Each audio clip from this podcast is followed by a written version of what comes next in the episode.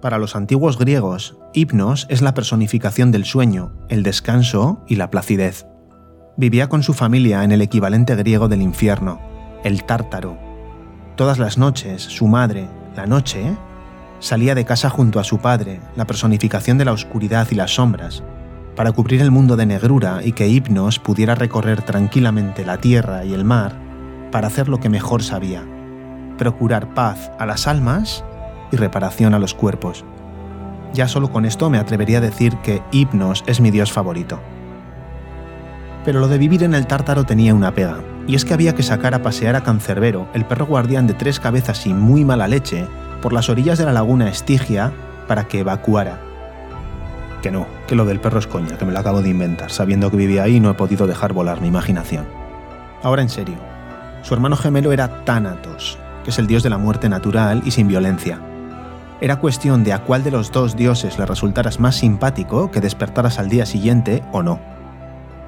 Un día, la polémica y divina Hera le propuso un trato a Hipnos.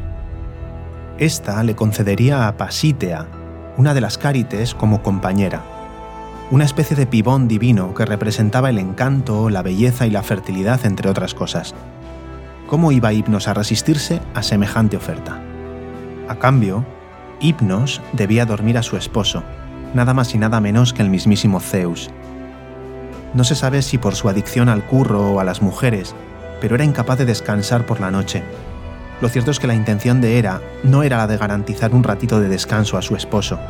Lo único que quería era un poco de cuartelillo para poder putear a Heracles sin que su marido se lo impidiera. Eso o concederle la guerra de Troya a los griegos, no está muy claro pero lo importante y la razón de lo que sigue es que la intención de Hera no era buena en absoluto. Cegado por la irresistible posibilidad de emparejarse con Pasítea, Hipnos obedeció y durmió al dios del cielo. Imaginaos la mala hostia de Zeus al despertarse y darse cuenta de lo que había pasado. El amigo Zeus, dios de dioses, que ese día hizo una excepción para cagarse en sí mismo y de paso expulsar a Hipnos del Olimpo, poniendo así punto y final al sueño de la humanidad. Me intriga muchísimo el insomnio.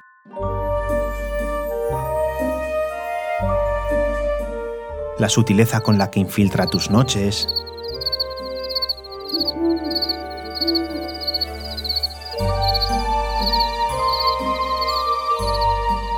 La violencia con la que arruina tus días.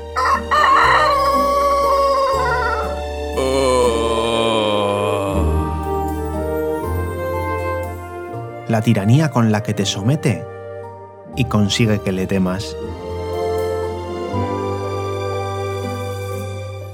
Pero sobre todo, la elegancia con la que la terapia cognitivo-conductual para el insomnio acaba con él.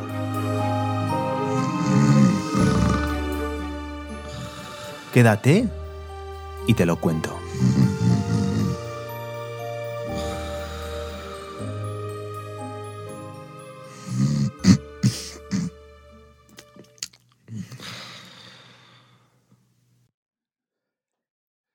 Quiero hacer una serie para hablar a fondo sobre el insomnio y su tratamiento.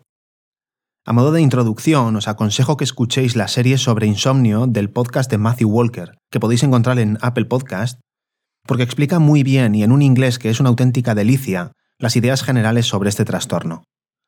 Pero si no entiendes inglés y sobre todo si te interesa el tema del insomnio y quieres profundizar un poquito más, te sugiero que te quedes aquí, conectado a los auriculares o al altavoz, porque nos vamos a recrear quiero que entiendas qué es el insomnio, pero también qué no es el insomnio, cómo es de frecuente, cómo es de incapacitante, cómo llega uno a desarrollar este trastorno, los mecanismos por los que se establece y se perpetúa, los intentos estériles por solucionarlo desde la lógica más superficial. Quiero que conozcas también las distintas alternativas terapéuticas y la forma y eficacia con la que actúan hablaremos a fondo de la terapia cognitivo-conductual para el insomnio y sus distintas herramientas y componentes. E intentaremos aderezarlo con algo de mitología e historias que nos ayuden a poner el acento en la moraleja de cada episodio. Espero que os interese, que aprendáis mucho y que disfrutéis por el camino. De momento, hoy vamos a empezar por el principio. Vamos a intentar dejar bien claro qué es y qué no es el insomnio. Existen diferentes definiciones para el insomnio, pero de forma general, todas ellas aceptan que el insomnio consiste en la dificultad para iniciar o mantener un sueño suficiente o reparador. Esta definición general se puede desglosar y detallar un poquito más. La incapacidad o percepción de dificultad para conciliar el sueño o mantenerse dormido durante la noche se engloba dentro de lo que serían los síntomas nocturnos del insomnio.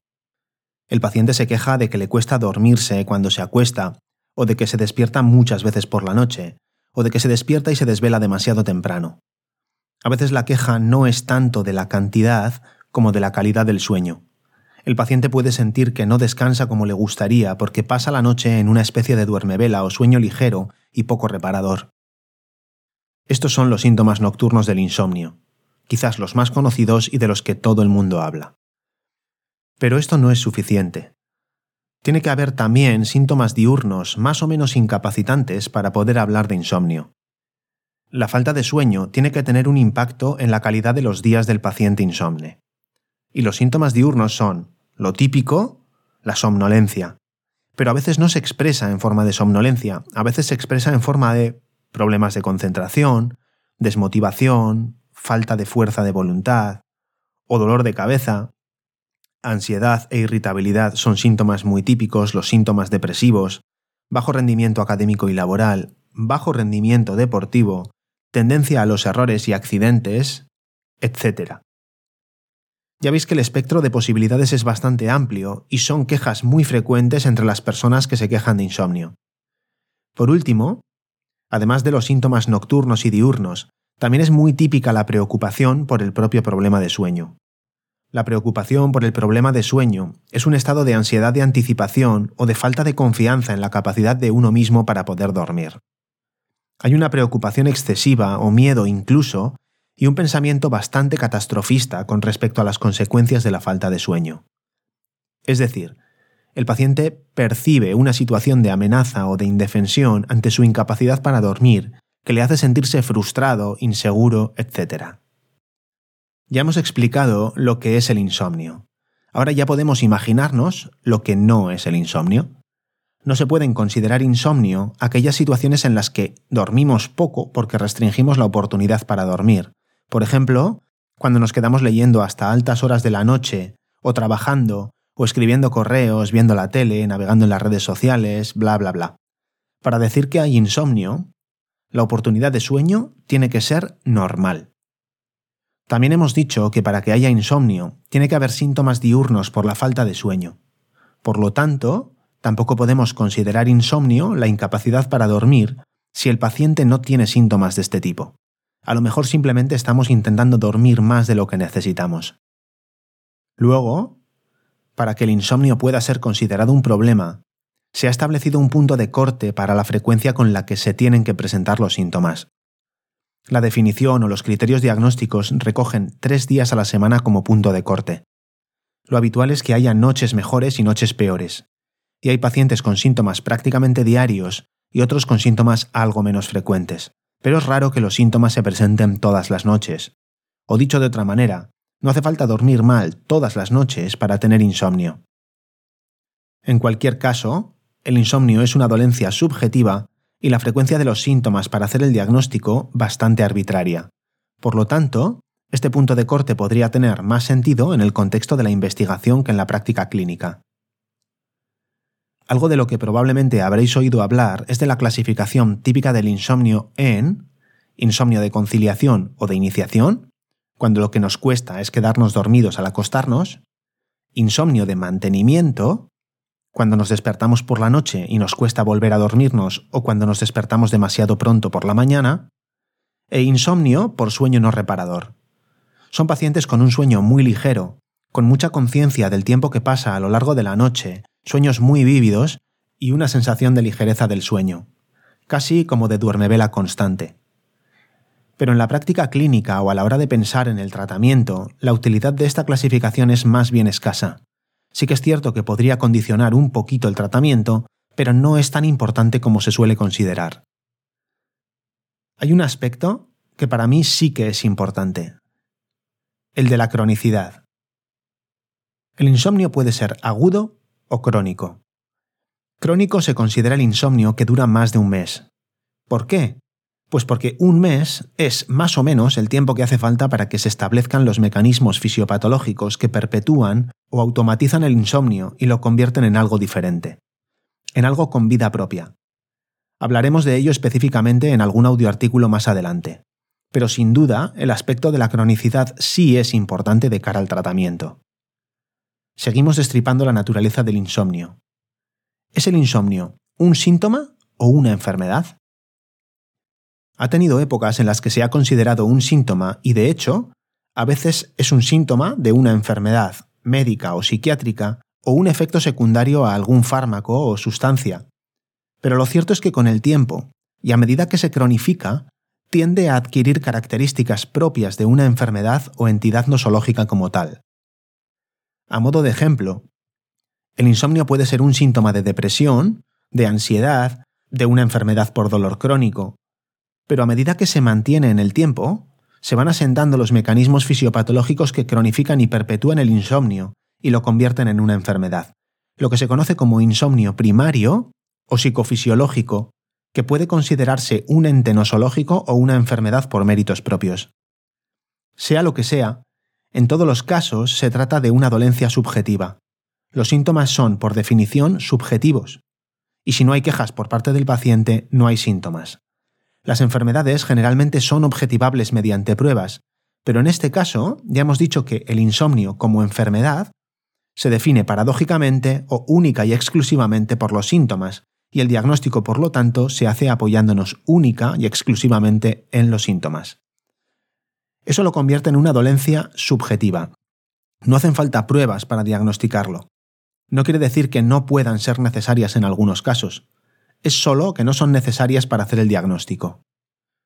Como normalmente, con el tiempo, el insomnio secundario a las patologías se cronifica y adquiere cualidades de entidad propia, se ha cambiado el término de insomnio secundario por el de insomnio comórbido, para hacer referencia a que comparte causas y mecanismos comunes de ambas patologías, la enfermedad o tóxico que sea que dio origen al insomnio y el insomnio psicofisiológico o primario como tal. Y lo vamos a dejar aquí. Hay mucho de lo que hablar sobre el insomnio y su tratamiento, pero definirlo tenía que ser lo primero. De todas formas, ¿conocéis a alguien que no duerma nada? Yo tampoco. ¿Y sabéis por qué? Pues porque además de ser incompatible con la vida, Hipnos nunca salió del Olimpo. Retomamos la historia en el punto en el que Zeus, cabreado por la osadía de Hipnos, lo expulsaba de la morada de los dioses. El sueño no puede ser expulsado del Olimpo, le dijo Nix a Zeus. Y diréis, ¿quién coño es esa tal Nix que osa interrumpir el castigo del gran señor? Pues por un lado la indignada madre de Hipnos, y por otro la mismísima Noche y esposa también del tenebroso Erebo, que estaba ahí antes que él para personificar a la noche, Nix, y a la oscuridad y la sombra, Erebo. Ante semejante panorama, Zeus aflojó un poquito y le volvió a poner el plato en la mesa olímpica al travieso Hipnos. Tan contento estaba Hipnos que lo celebró más de mil veces con su nueva amiga Pasítea. Y tan fértil era esta que engendró a nada más y nada menos que mil hijos con la ayuda de nuestro amigo Hipnos. Y digo yo, ¿cuándo dormía este sujeto? Yo, personalmente, los habría ascendido a ambos a titanes, pero sin duda se habían ganado un merecido puesto en el Olimpo con semejante proeza. Los mil hijos se conocían bajo el nombre común de los Oniros. De todos ellos, el principal era Morfeo, dios de los sueños y encargado de inducir sueños dotados de figuras humanas. Era capaz de adoptar la forma de cualquier persona, de ahí el nombre Morfeo, de forma, y meterse en los sueños de la gente. A veces se pasaba de listo y revelaba cosillas a los soñantes que eran secreto a ojos de Zeus y le tuvo que tirar de la oreja en alguna que otra ocasión. El segundo, Fobetor, el que asusta, decidido a seguir con la empresa familiar, se encargaba de aderezar los sueños con monstruitos y animales. Sus favoritos eran la serpiente y los pájaros. Así se curraba las mejores pesadillas en compañía de Morfeo y de Fantaso, el tercero de los sonidos principales. Fantaso era el encargado de dotar los sueños de objetos inanimados, piedras, nubes, clavos, un plato de jabalí al horno o una aspiradora, por ejemplo. Los tres primeros eran para los más selectos, para las figuras políticamente destacadas. Al resto nos visitan los otros 997 oniros.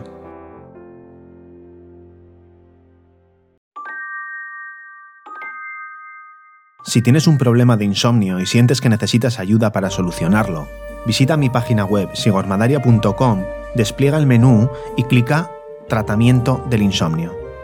Ahí podrás conocernos a Ollane y a mí en un vídeo explicativo sobre la terapia cognitivo-conductual para el insomnio y conocer los detalles de nuestro programa. Y si te ha gustado el contenido o conoces a alguien que le pueda ayudar o interesar, no dudes en premiarlo y compartirlo. Saludos y nos vemos en el próximo episodio.